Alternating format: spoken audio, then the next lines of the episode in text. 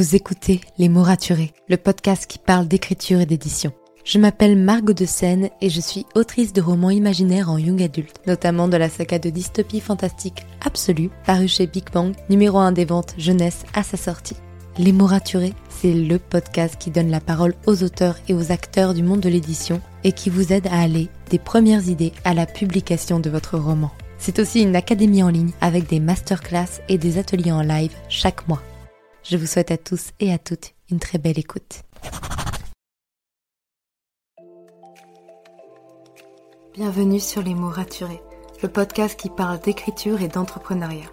Je m'appelle Margot de Seine, étudiante en marketing passionnée par l'écriture depuis l'âge de 10 ans. Dans ce podcast, je vous aide à écrire votre roman en vous partageant mon expérience et celle de formidables auteurs entrepreneurs. Pour recevoir des conseils chaque mardi matin, inscrivez-vous à la newsletter via l'adresse dans les notes de l'épisode. En attendant, prenez votre boisson préférée, mettez-vous à votre aise et bonne écoute. Hey, je suis ravie de vous retrouver pour ce nouvel épisode de podcast. Et en plus, pour une anecdoteur, ça faisait super longtemps. Il y en a plein qui sont en préparation, mais comme ça dépend à chaque fois des auteurs qui me les envoient, je peux pas vous en proposer forcément toutes les semaines. Et en plus, aujourd'hui, je suis très contente parce que c'est de nouveau avec mon amie Alice, qui est en master d'édition. Si vous voulez en savoir plus sur les masters d'édition en général, on a déjà fait un épisode de podcast avec Alice. Je vous les mets dans les notes de l'épisode, donc n'hésitez pas à aller l'écouter. Aujourd'hui, Alice vient nous parler justement d'une expérience qu'elle a eue en tant que stagiaire dans une maison d'édition où elle lit beaucoup de textes et elle les corrige, elle les retravaille et elle va vous parler un peu de ça. Je vous laisse avec elle pour son anecdoteur. Tous ces liens sont dans les notes ainsi que l'épisode qu'on a déjà fait ensemble que je vous recommande chaudement. Sur ce, bonne écoute. Hello tout le monde, euh, je suis très contente d'être là pour vous partager une petite anecdote mi-rigolote, mi euh, absolument triste. non, je rigole, c'est plutôt rigolo et euh, j'ai choisi de vous partager ça pour vous inspirer et vous rassurer sur certains points.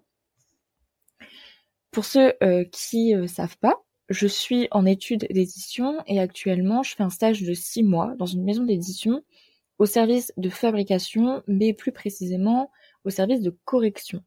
Ça veut dire que ce que je fais de mes journées, c'est que je prends les textes qui ont été préalablement travaillés avec l'auteur et l'éditeur et je fais un dernier passage dessus si vous voulez. Donc euh, je vais un petit peu euh, faire attention à la ponctuation, aux fautes d'orthographe évidemment, mais je peux aussi intervenir euh, s'il y a euh, des répétitions par exemple. Bon bah je dois proposer une autre euh, une autre solution pour éviter la répétition. Je peux intervenir sur des phrases avec une structure qui me paraît pas hyper correcte ou qui me paraît bancale, sur des mots qui sont mal employés. Par exemple, dans le texte dont je vais vous parler, l'autrice, elle avait vraiment tendance à employer le verbe dévisager à, toutes les sauces. Elle disait genre euh, je dévisage son sac, je dévisage son corps, bref. Alors que dévisager, bah c'est la tête quoi. Enfin c'est dans, dans le mot. Bref, ces choses-là. Et le premier texte sur lequel j'ai travaillé, c'est un roman qui était d'une qualité médiocre. Et euh, j'arrêtais pas d'en parler aux filles constamment parce que parce que en fait ça me pardonnez-moi l'expression ça, me trouait le cul de travailler un texte aussi mauvais tout en étant entouré bah, de mes copines et même moi tout en travaillant mes textes euh, et des textes qui sont bons alors que on n'arrive pas à se faire publier pour l'instant du moins euh, qu'on galère et que ça fait quand même un an euh, qu'on a envoyé pour la plupart d'entre nous. Bref alors quand je dis que c'était mauvais, évidemment je ne peux pas vous révéler des extraits de ce texte puisque c'est confidentiel, c'est un texte qui n'est pas encore sorti, donc je peux même pas vous parler euh, de l'histoire ou quoi. Mais pour vous donner une idée, c'était un texte, bon déjà avec un vocabulaire euh, très oral, c'était écrit comme si c'était parlé, mais de temps en temps il y avait des mots très prétentieux qui n'étaient pas du tout maîtrisés c'est pas un problème d'avoir un style oral. Moi, j'en ai dans mon groupe d'amis qui ont un style assez parlé, mais du coup, elles assument le style parlé. Là, euh, en fait, on sentait que c'était pas voulu de la part de l'autrice, et de temps en temps, quand elle voulait faire des, je sais pas, en fait, elle faisait des, elle utilisait des mots où tu sentais que elle, dans sa tête, elle se disait ouais, c'est trop stylé, alors qu'en fait, c'était mauvais et c'était très cliché. Et aussi, c'était surtout un texte dans lequel il n'y avait zéro psychologie. Je vous jure que tout ce que font les personnages, ce sont euh, avancer de quelques pas, reculer de quelques pas, ou alors, ou alors euh, allumer une cigarette. On a le détail de littéralement toutes les cigarettes qu'ils fument de leur vie. On n'a aucune plongée dans euh, un perso, enfin dans la psychologie du personnage, le, le, le lui intérieur, bref, vous, vous, vous avez compris, je pense. Et juste, c'était mauvais. Et déjà, je voulais vite fait euh, donner mon avis. J'ai pas eu trop l'occasion de le faire, mais sur un conseil d'écriture qui tourne énormément, qui est le show don't tell.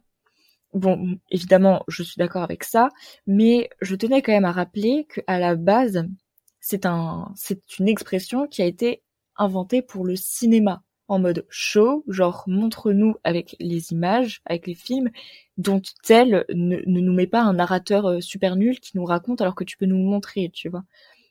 Donc nous, on a adapté ce conseil-là dans les romans, mais en fait, il euh, faut bien comprendre que dans un livre, euh, enfin, c'est des mots, donc évidemment qu'au final, on raconte tout, et même si il y a une différence entre le montrer et le raconter dans un roman, bah au final, même dans le montrer, tu vas un petit peu forcément raconter parce que bah, tu es en train d'écrire. Donc euh, c'est ça, tu racontes une histoire dans tous les cas.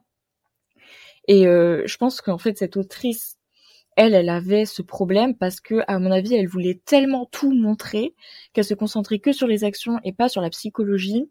Et voilà, bon, faut pas se laisser euh, influencer par les conseils comme ça. C'est un petit peu mon combat, l'anti-conseil écriture. Donc bref, ça c'est la première chose que je voulais vous dire, c'est que de toute façon dans les livres, vous allez raconter, donc quitte à le faire, enfin n'ayez pas peur d'aller dans la psychologie des personnages parce que oui, ok, vous racontez, mais euh, c'est important aussi si euh, vous nous dites que les actions tout le temps, bah en fait c'est chiant, surtout quand l'action c'est allumer une cigarette et faire trois pas en avant parce que je vous jure que c'est tout ce que font ces personnages.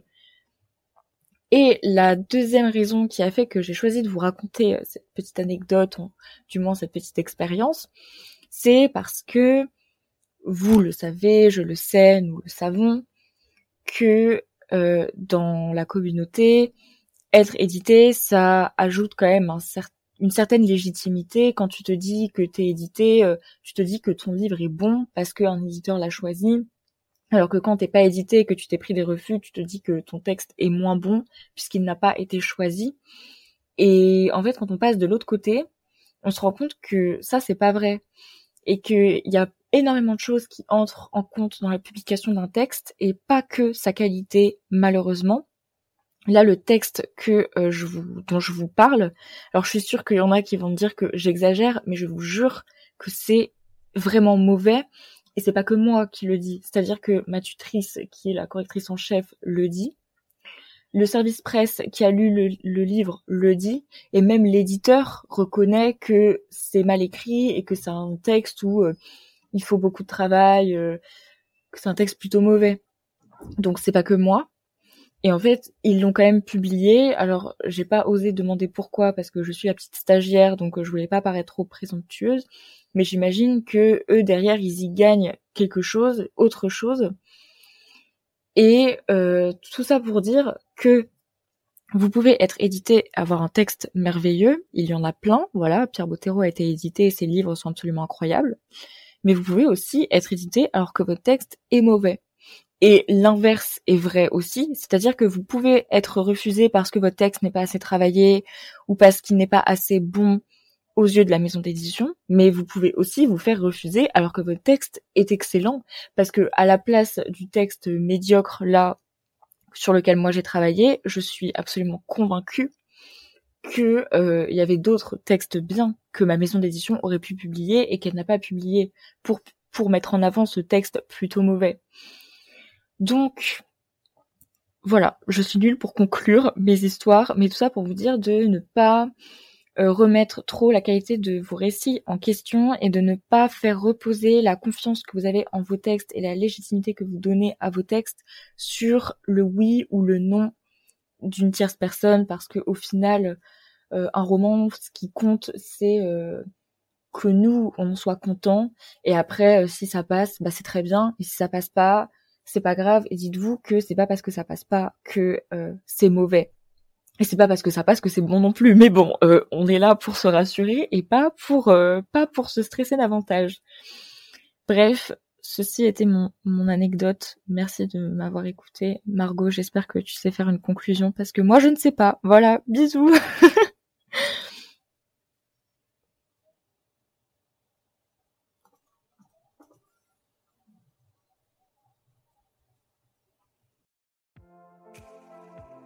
Pour votre écoute.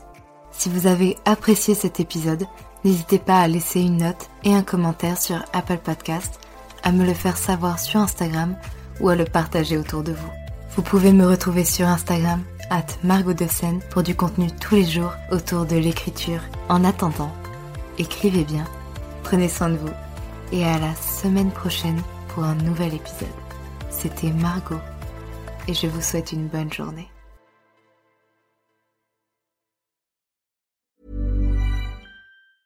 When it comes to finding great deals on mobiles, we've gone beyond expectations at Curry's. Maybe you want the latest Google Pixel 7a. We've got all the latest models on the award winning ID Mobile and Vodafone networks. Maybe you want a better deal. We've got deals on data, trade ins, cashback, and more. See for yourself at your nearest Curry's store. And if you want free next day delivery, look online at carphonewarehouse.com. Order before 8 pm for free next day delivery in most areas, subject to availability, excludes bank holidays.